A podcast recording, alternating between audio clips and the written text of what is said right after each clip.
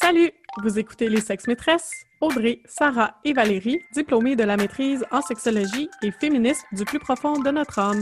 Que vous soyez calé ou novice en la matière, on vous parle de sujets sexos, de sujets féministes, parsemés d'anecdotes cocasses. De notre salon, on vous invite à nos conversations pour rire, rager et peut-être en apprendre un peu. Bonne écoute!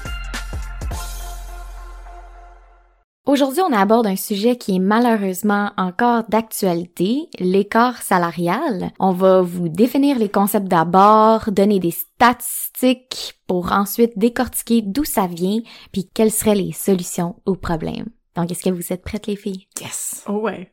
Yes. Donc, je vous définis ça euh, très clairement. L'écart salarial entre les genres, dans le fond, c'est la différence de revenus entre les femmes et les hommes en milieu de travail. C'est un indicateur largement reconnu de l'inégalité économique des femmes, puis cet écart-là existe sous une forme ou une autre dans tous les pays du monde.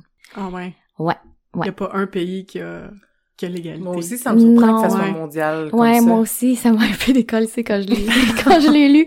D'ailleurs, euh, il y a un rapport publié en 2015 par les Nations Unies qui s'inquiète des inégalités persistantes entre les hommes et les femmes au Canada. Ainsi que des ben des écarts importants de rémunération. Puis ça touche de manière disproportionnée les femmes à faible revenu, les femmes racisées, puis les femmes autochtones. Mm. Donc, non seulement il y a une différence pour un dollar que un homme blanc va faire, euh, pour une femme blanche, ça va être 87 sous qu'elle va faire. Mhm. Puis euh, les femmes racisées, ben là, il va avoir Mm. euh, plusieurs croisements des oppressions, là, donc Mhm. euh, ça va être encore moins que 87 sous. Ouais, Mhm. c'est ça. Ton 87 sous sur le 1 c'est comme pour les femmes blanches. Ouais, c'est ça. C'est quand on compare vraiment juste le genre, donc entre homme blanc, femme blanche.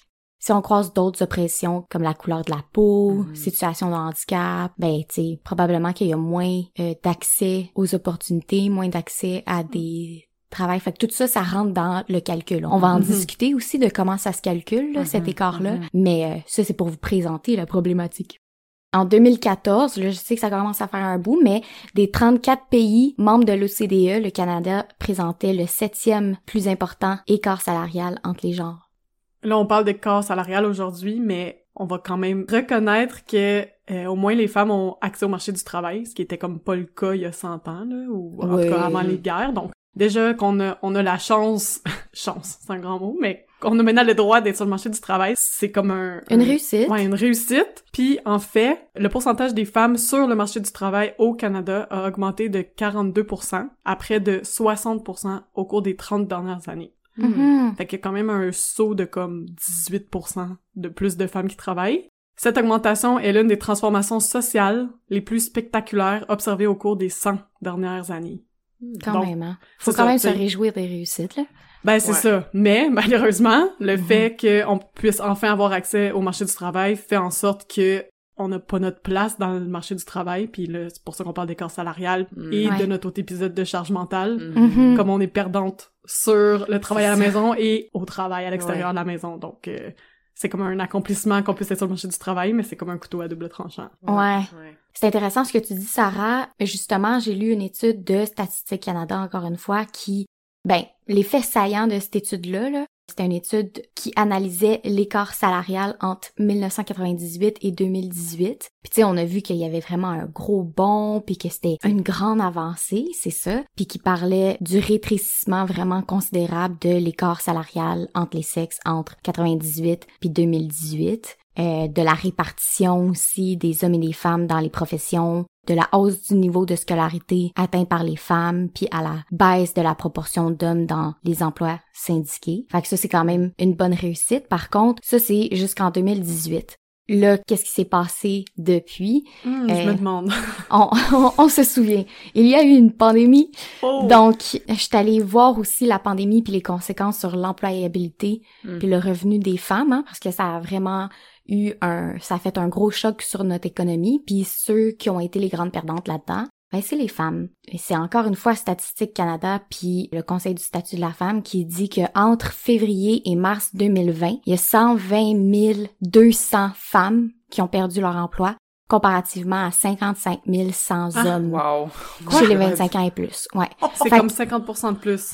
Ouais, 120 200 femmes comparativement à 55 100 hommes chez les 25 ans et plus. Puis ça, c'est juste entre février et mars 2020. Mhm. OK? Holy shit. Ensuite, dans le secteur, ouais, une autre chose aussi qui est- que l'étude relève, euh, le secteur des services qui est majoritairement occupé par des femmes à 54 c'est le plus durement touché, hein, avec euh, les restaurants, Hmm. les hôtels, puis tout ça. Euh, c'est une perte de 255 000 emplois juste dans ce secteur-là. C'est particulièrement euh, les services d'hébergement, de restauration, du commerce de gros détails, puis de la culture. C'est ça, c'est des secteurs qui ont été euh, mis un peu, euh, qui ont été sacrifiés, mais c'est des secteurs mostly féminins, ok? Mhm. En plus, les femmes sont plus nombreuses que les hommes à occuper un emploi à temps partiel ou un emploi à faible salaire, encore une fois. Donc, en résumé, tu nous dis que les femmes ont été plus affectées dans leurs emplois par la pandémie que les hommes. Ouais, ouais, malheureusement. Parce qu'elle l'était avant, dans le fond. Ouais. Elle l'était Ouais, déjà avant. c'était déjà plus On était précaire. déjà dans la misère. Oui. Puis là, on l'a tout fermé, puis on a dit retourner à la maison. C'est clair que les femmes étaient perdantes, là. Ouais. Ouais, c'est ça. Ouais. Puis, c'est ça, c'est les emplois les plus précaires, ceux qui qui gagnent le plus faible revenu. Fait que, tu sais, quand t'es dans une maisonnée, ben, tu te dis, on va garder le revenu le plus élevé. Mm. Puis, tu sais, il y a beaucoup, beaucoup de, ben, de ménages, là, de familles qui ont décidé que ce serait, euh, la mère devait faire ce sacrifice-là, Mm. parce que c'était le plus logique, mettons. Mhm. Entre Pour- Économiquement ça, parlant. économiquement parlant, là, tu sais. Très parlant. Mais moi, j'aimerais savoir. Parce que quand on parle d'écart salarial, on parle. C'est sûr qu'on va parler d'égalité salariale versus Mhm. équité salariale. Puis moi, j'aimerais savoir la différence entre les deux. Ouais, c'est vraiment une bonne question parce que on entend souvent ces deux mots-là comme si c'était des synonymes. Mhm. Mhm. Pourtant, ça l'est pas. Quand on parle d'égalité salariale, c'est vraiment offrir à une femme un salaire égal à celui d'un homme pour le même emploi. Mhm. Donc, Mhm. tu sais, à travail égal, salaire égal. là. Quand on le entend même ça, poste, mêmes heures, pis tout ça. exactement. Juste avoir le même salaire. Égal, là, comme le chiffre, comme le, le symbole égal. Quand on parle d'équité salariale, ça va un peu plus loin. Ça consiste vraiment à offrir à une personne qui occupe un emploi féminin, ou qu'on dit, là, féminin, Mhm. le même salaire qu'à une personne qui occupe un emploi masculin équivalent, même si c'est un peu différent, tu sais. Mhm. Puis euh, sur le site de Éducalois, ils utilisent l'exemple dans une entreprise, euh, l'emploi féminin de technicienne juridique pourrait être comparé à l'emploi masculin de technicien informatique. Mhm. Mais on, on s'entend que la plupart du temps, le technicien informatique va être payé beaucoup mieux que la technicienne juridique. Mhm. Mhm. Pourtant, c'est ça, c'est comme le même type d'emploi. Donc, ils vont utiliser comme des exemples comme ça pour arriver à une équité salariale, qui est pas nécessairement la même job, Mhm. mais t'as comme des tâches similaires qui pourraient faire en sorte que vous avez le même salaire. Oui, puis je trouve ça intéressant que tu aies parlé de la loi parce que vraiment sur le site internet du gouvernement du Québec, là, je suis, je suis pas allée complètement toute lire la loi parce que j'ai déjà essayé, puis ça sortait mal. Mais euh, au début, début, juste pour présenter la loi, là, Quelle loi tu nous parles? euh? la loi sur l'équité salariale au Québec, ok? Mhm. Fait que pour présenter cette loi-là, il y a une phrase que j'ai pris puis que je vais vous lire pour bien comprendre. La présente loi a pour objet de corriger les écarts salariaux dus à la discrimination systémique fondée sur le sexe à l'égard des personnes qui occupent des emplois dans des catégories d'emplois à prédominance féminine. Donc, Mm. juste cette phrase-là, ok, parce qu'il y a beaucoup de personnes qui vont dire, ben oui, mais là, tu sais, cette phrase-là démontre que le Québec reconnaît qu'il y a une discrimination systémique fondée sur le sexe. Mm. Fait que oui, les catégories d'emplois à prédominance féminine sont payées moins que ceux à prédominance masculine. Fait que c'est une loi pour venir équilibrer tout ça. Puis concrètement, Audrey, cette loi-là, dans le fond, elle va faire en sorte que nos employeurs sont tenus d'évaluer l'équité salariale entre ses employés et ce à chaque année. Mhm. Ouais. Je sais pas pour vous, mais moi j'ai reçu un courriel de ma direction cette année me disant Mhm. comme nous avons vérifié l'équité salariale. Ah ben c'est vraiment c'est ben c'est ça, c'est super pertinent en fait de faire ça. Ben Puis- c'est ouais, ils sont tenus par la loi de le faire. Mhm. Ils sont tenus par la loi, puis en fait, ça les oblige à prendre en compte justement qu'il y a certaines caractéristiques du travail féminin Mhm. qui est associé à des qualités personnelles propres aux femmes. Donc, par exemple, euh, la motricité fine, des aptitudes en relations humaines, puis la capacité à accomplir plusieurs tâches en même temps. C'est comme des, des aptitudes qu'on est comme, ah, ben ça, toutes les, les femmes sont bonnes là-dedans. Fait que pas besoin de les payer pour ce genre de tâches-là parce que ça fait partie C'est de- naturel. c'est naturel encore une fois. Mm. Donc le fait de comme avoir à- que les employeurs soient tenus de faire cet exercice-là, c'est de voir que c'est des vraies compétences qui sont liées à un emploi. C'est pas seulement comme inné là, c'est Ouais. des compétences qui devraient être reconnues et payées. Je pense que ça Oui. permet ça aussi. Oui, puis justement, selon la loi, ben encore une fois, la loi sur l'équité en matière d'emploi exige des employeurs qui suppriment tous les obstacles à la carrière des femmes, des autochtones, des membres de minorités visibles et des personnes en situation de handicap. Fait que ça, c'est aussi pour ça que dans des offres d'emploi, il va être écrit Mm. on encourage les femmes, les autochtones, les membres de minorités visibles, les personnes en situation de handicap de déposer parce que c'est pour venir rééquilibrer. C'est pas des gens Ouais, qui vont ça. passer en avant des autres, c'est pour revenir rééquilibrer cet écart-là. Donc c'est Mhm. pour ça qu'on parle d'une discrimination positive en fait. Ouais, c'est ça, parce qu'on aura, on aura plus besoin, éventuellement, de Ouais. cette loi-là quand ça va venir de soi d'engager une femme plutôt qu'un homme. Comme, Mhm. À, ben tu sais à, À compétence compé- égale, tu sais justement. mais ça l'est toujours pas encore. donc ça. on a besoin d'une loi. Là, j'en ai pas en particulier aujourd'hui, mais il y en a plusieurs études là, qui ont vraiment étudié les biais, autant des biais racistes que sexistes, c'est par rapport au nom qu'il y a sur des CV. Là. Les personnes qui engagent, peut-être qu'ils font même pas consciemment, mais c'est vrai que le CV, pareil, ben un homme va être malheureusement. Un homme avec un, un ouais. nom québécois, là. Oui, un homme avec un nom, un nom québécois. Ouais. Oui, oui, oui, définitivement. Mais d'abord, pourquoi les filles, tu sais, on, on, on appuie nos arguments, puis on parle de, de même des lois dans la dans la société québécoise qui obligent les employeurs de vérifier ce genre de trucs-là. Comment ça qu'il y a des personnes qui croient encore que on l'a atteint la fameuse égalité ou l'équité salariale? Pourquoi il existe encore l'écart salarial?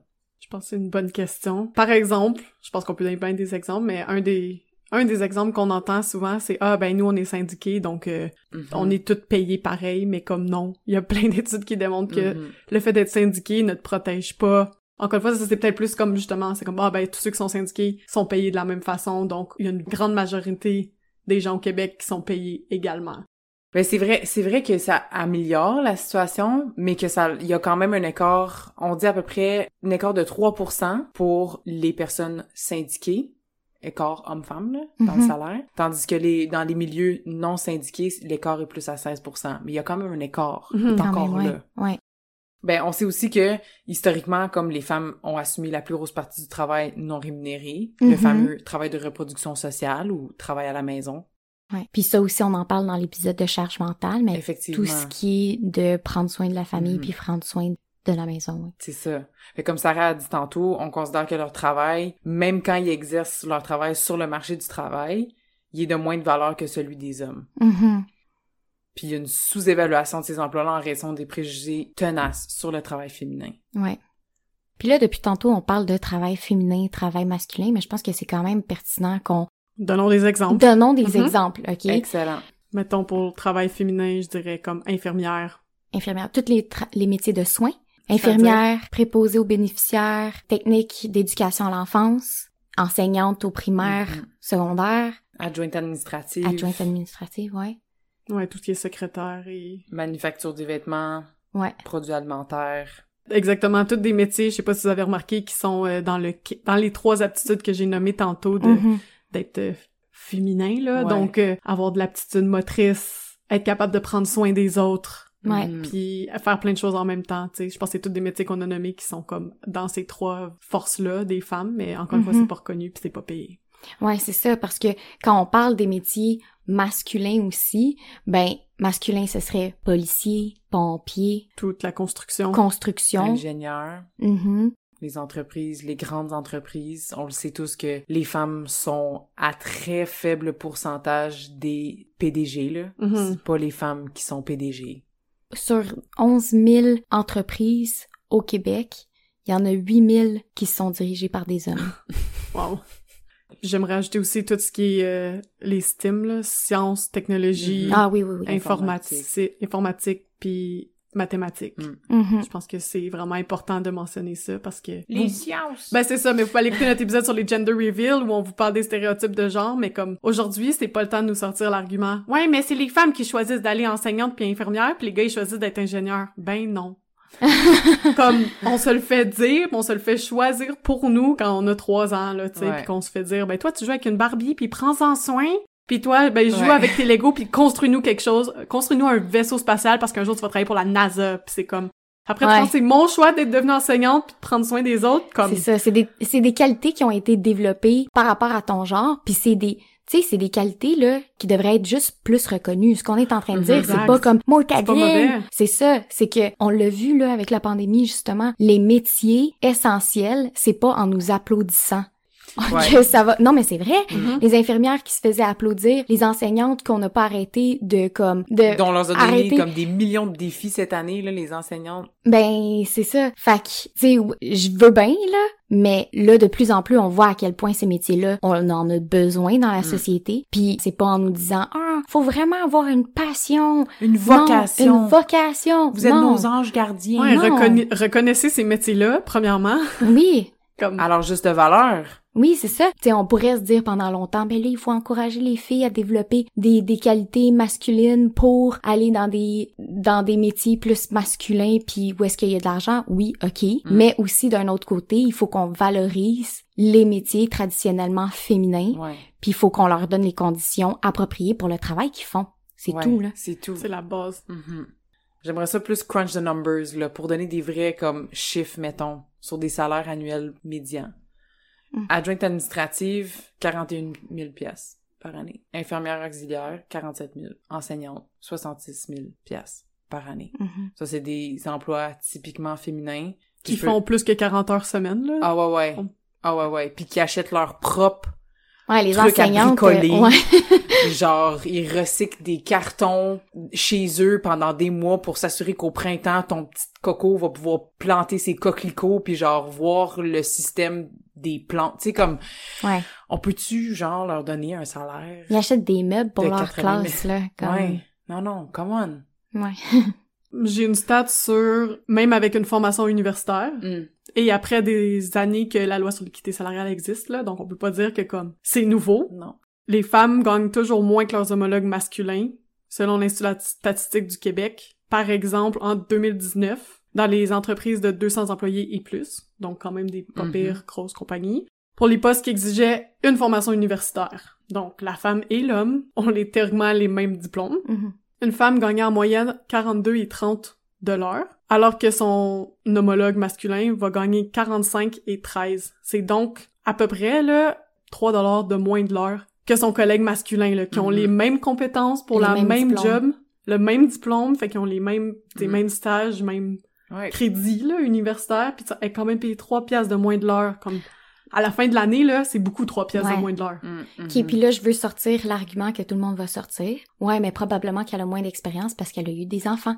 Ah, le classique. Parce qu'il y a moins, elle a passé moins de temps sur le marché du travail. Mhm. Là, c'est ici qu'il faut comprendre le principe, la différence entre l'égalité puis Mhm. l'équité, comme Sarah t'a expliqué. L'égalité repose sur la volonté d'offrir la même chose à tous les gens pour qu'ils puissent s'épanouir et vivre des vies saines. Ça, c'est l'égalité Mhm. offrir la même chose. L'équité repose sur la volonté de comprendre les gens et de leur donner ce dont ils ont besoin pour s'épanouir et vivre des vies saines. OK? Fait que c'est, il y a vraiment une mini différence Mhm. là, mais comme l'équité, l'égalité vise à promouvoir la justice, mais l'égalité ne peut être atteinte que si tous les gens partent du même point de départ et ont les mêmes besoins. Mm. OK? Fait que quand on parle d'égalité, par exemple, pour cet exemple-là que tu dis 42 versus 45, l'égalité, ce serait que les deux soient payés 45, on s'entend. Mhm. L'équité, ben, c'est de donner ce dont ils ont besoin pour s'épanouir et vivre des vies saines.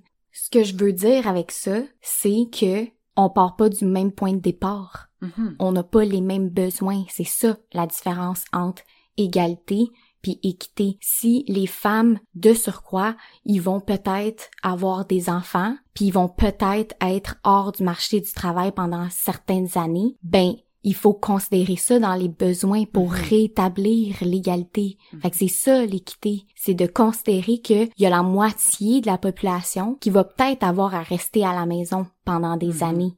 Mm. Ça veut dire de mettre en place aussi des choses pour s'assurer qu'une fois qu'ils reviennent sur le marché du travail, ils repartent au même départ. C'est ça. Comme un service de garde, par exemple. Exact. Comme des conditions qui font en sorte que tu peux quitter ton travail, prendre ton congé de maternité, puis revenir, puis ton emploi est encore là en train de t'attendre. Justement, dans les raisons qu'il y a encore un écart salarial, c'est souvent nommé que c'est comme un, un genre d'enchaînement, là. Fait que, oui, les femmes travaillent plus souvent à temps partiel qu'à temps plein, Mm. par exemple, parce Mhm. qu'ils ont une famille. Puis le, le fait qu'ils travaillent à temps partiel fait en sorte qu'ils vont recevoir moins de promotions ou Mhm. d'offres de formation que celles qui travaillent à temps plein.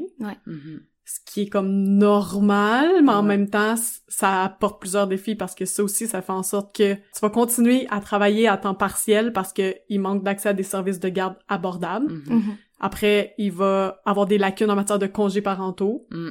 Puis, évidemment, la pression sociale d'assumer la majeure partie des responsabilités domestiques, là. Donc, quand vous Ouais. parlez de charge mentale puis de tout faire à la Mhm. maison, ben, tout ça, tous ces, ces défis-là pour les femmes fait en sorte qu'elles ont plus d'interruptions de travail. Mhm. Puis ce qui fait en sorte que ça a des effets négatifs sur leurs revenus parce que comme tu dis, on n'est pas rendu à l'équité, on est à l'égalité, puis là ben elle est peut-être pas là pendant comme deux trois ans où elle, a- elle doit prendre souvent des congés pour les enfants qui sont malades ou des choses comme ça, ce qui fait en sorte que c'est comme un méga cercle vicieux, Ouais, genre c'est peut ça. pas s'en sortir, ça s'accumule, puis Mhm. ben c'est sûr que ton homologue masculin pendant ce temps-là, pendant ces trois ans-là, lui il a comme fait toutes les formations possibles, il est allé en congrès, ce qui est correct là, c'est comme tant mieux pour lui, c'est ça une carrière, mais comme Mhm. toi t'as pas cette chance-là parce que t'as décidé d'avoir un enfant, mais comme Mhm. C'est de reconnaître le travail fait à la maison, le fait Ouais. de, de produire des enfants, le fait de les élever, le fait de genre, tu sais, c'est comme, ben ça c'est la relève, genre, fait que pendant que moi je suis là, j'aimerais ça au moins que mon salaire suive. ça serait Ouais. juste le fun, je me pogne pas le cul à la maison là. Puis comme, Comme- tu sais, si vous êtes Mhm. capable de, de me permettre pendant mon congé de maternité que au moins j'assiste à des conférences, tu sais, c'est Ouais. ça, c'est de demander au milieu de travail de considérer les discriminations systémiques. C'est ça, parce que c'est difficile quand on le dit comme ça. Mhm. Ben là, ça a toujours fonctionné de même. Ben, c'est ça qu'on appelle un système. Ça. Puis le système discrimine les femmes. Puis d'autres minorités. L'égalité, c'est offrir toute la même affaire. L'équité, c'est de prendre en considération que c'est pas tout le monde qui est dans la même situation.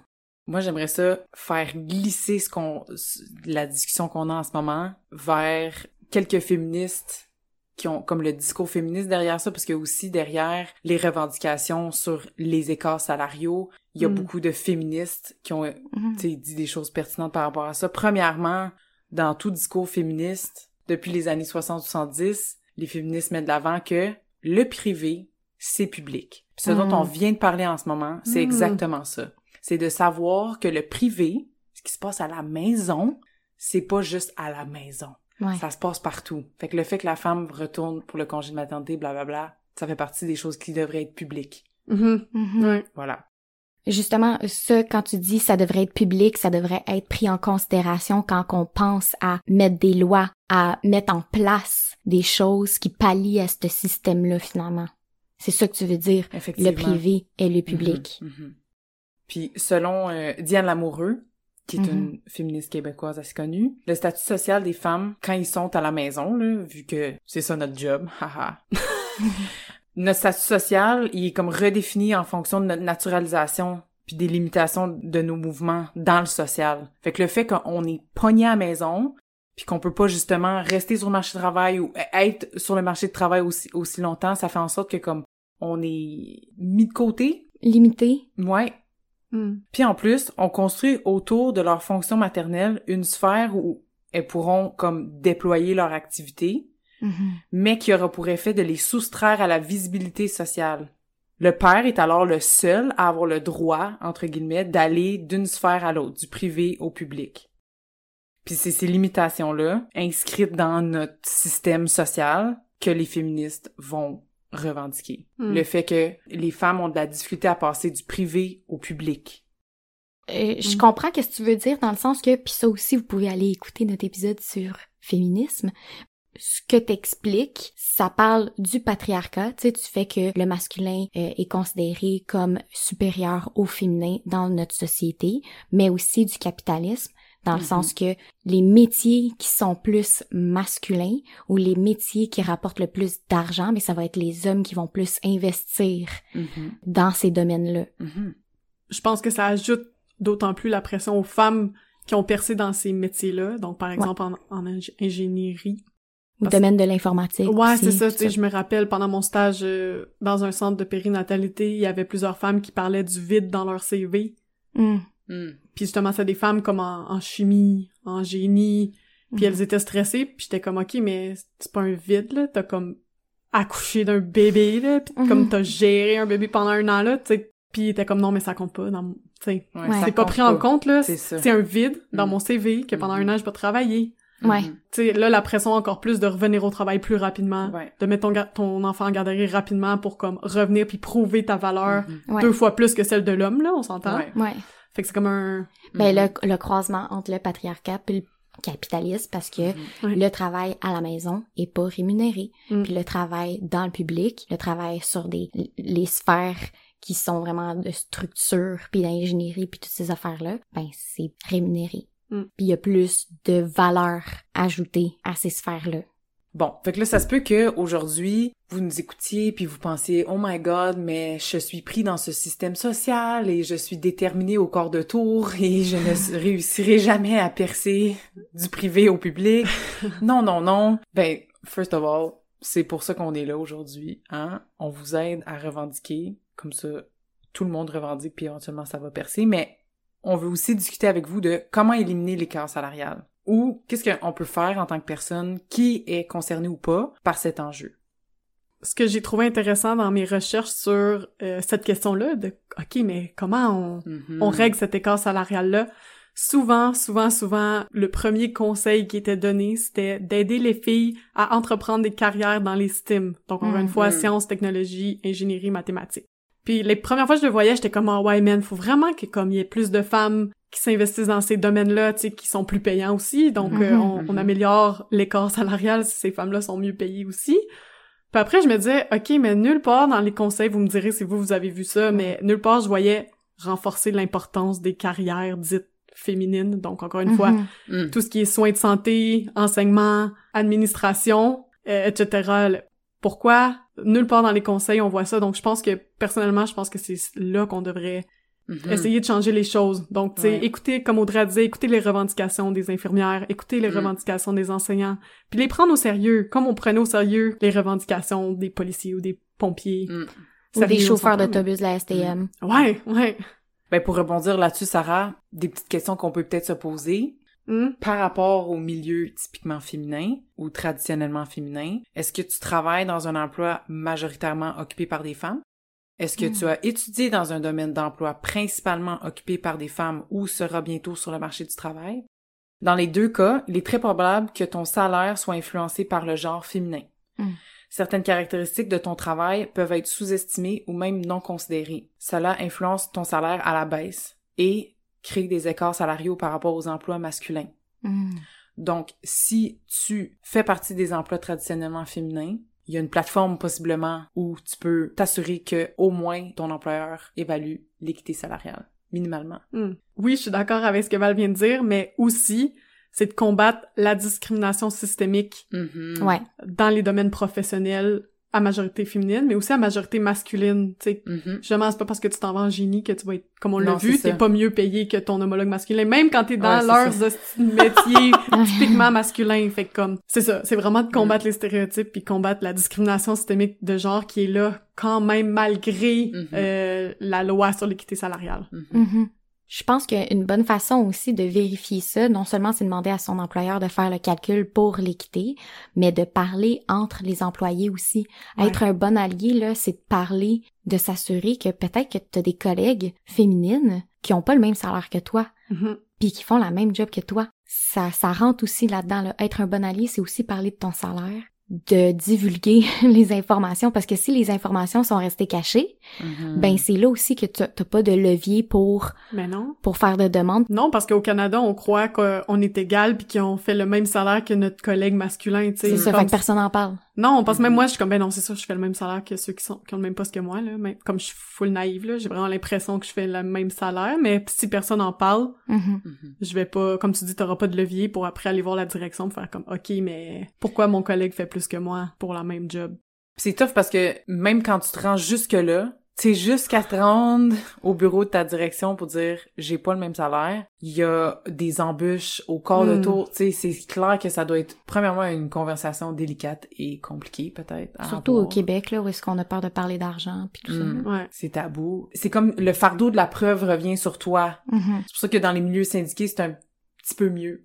C'est discuté. Ben c'est ça, puis le syndicat est là pour s'assurer de que ça soit le mieux possible pour les Ouais. employés. Tandis que dans les milieux non syndiqués, des fois c'est plus compliqué justement de- que ta voix porte. Comme on a dit tantôt, non seulement, bon, reconnaître les métiers féminins parce que on l'a bien vu avec la fucking pandémie, et les femmes tiennent des secteurs au complet à bout de bras, ok? Vos enfants reçoivent une éducation, ils reçoivent des soins, tous ce- ces domaines-là sont tenus à bout de bras par les femmes. Puis sur un autre euh, site euh, gouvernemental, là, j'ai pris en note pourquoi c'est urgent de s'attaquer au problème de la pauvreté chez les femmes, parce que c'est ça que ça relève. Hein? Aussi. Ben, premièrement, l'aide qu'on apporte aux femmes à faible revenu profite également à leurs enfants, mettant ainsi fin au cercle vicieux de la pauvreté.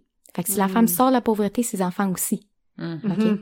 La pauvreté coûte des millions de dollars chaque année au gouvernement et aux contribuables. Mm. Ben ouais. Si on aide les femmes à pas être pauvres, ben il y a peut-être moins de monde pauvre pour qui on paye là. Comme c'est Ça juste un- une roue qui C'est tourne. un win-win. C'est ça. Puis bref, le troisième, c'est vraiment que tout le monde tire avantage de l'égalité des chances là. That's it. Ben oui. Selon Manuela Tomei, directrice du département des conditions de travail et de l'égalité de l'OIT, ces 20 dernières années, le temps consacré par les femmes à la garde d'enfants et aux travaux domestiques non rémunérés n'a pratiquement pas diminué et celui des hommes n'a augmenté que de 8 minutes par jour. À ce rythme, il faudra plus de 200 ans pour parvenir à l'égalité des temps consacrés aux activités de soins non rémunérés. Mais pourquoi je vous apporte le sujet du travail non rémunéré à la maison? Ben, on pourra jamais arriver à une égalité salariale si le temps consacré au travail domestique reste autant inégal. Nous aurons l'équité salariale si on prend en compte et on rémunère le travail domestique. Sur ces mots doux, Ouf. je crois, je crois qu'on a rendu très clair la pertinence de l'équité salariale et des droits à une rémunération égale pour les femmes aujourd'hui. On vous encourage donc à poser vos questions dans vos milieux de travail et à revendiquer vos droits. À travail égal, on mérite une rémunération égale. Point barre. Merci d'avoir été avec nous pour cet épisode des Sexes Maîtresses. On espère avoir stimulé vos réflexions et inspiré vos prochaines conversations avec vos proches. Suivez-nous, partagez nos épisodes sur vos réseaux sociaux et surtout, faites-nous plaisir et écrivez-nous vos questions, vos impressions et vos suggestions. Les Sex Maîtresses vous souhaitent une bonne semaine. Bisous, bye!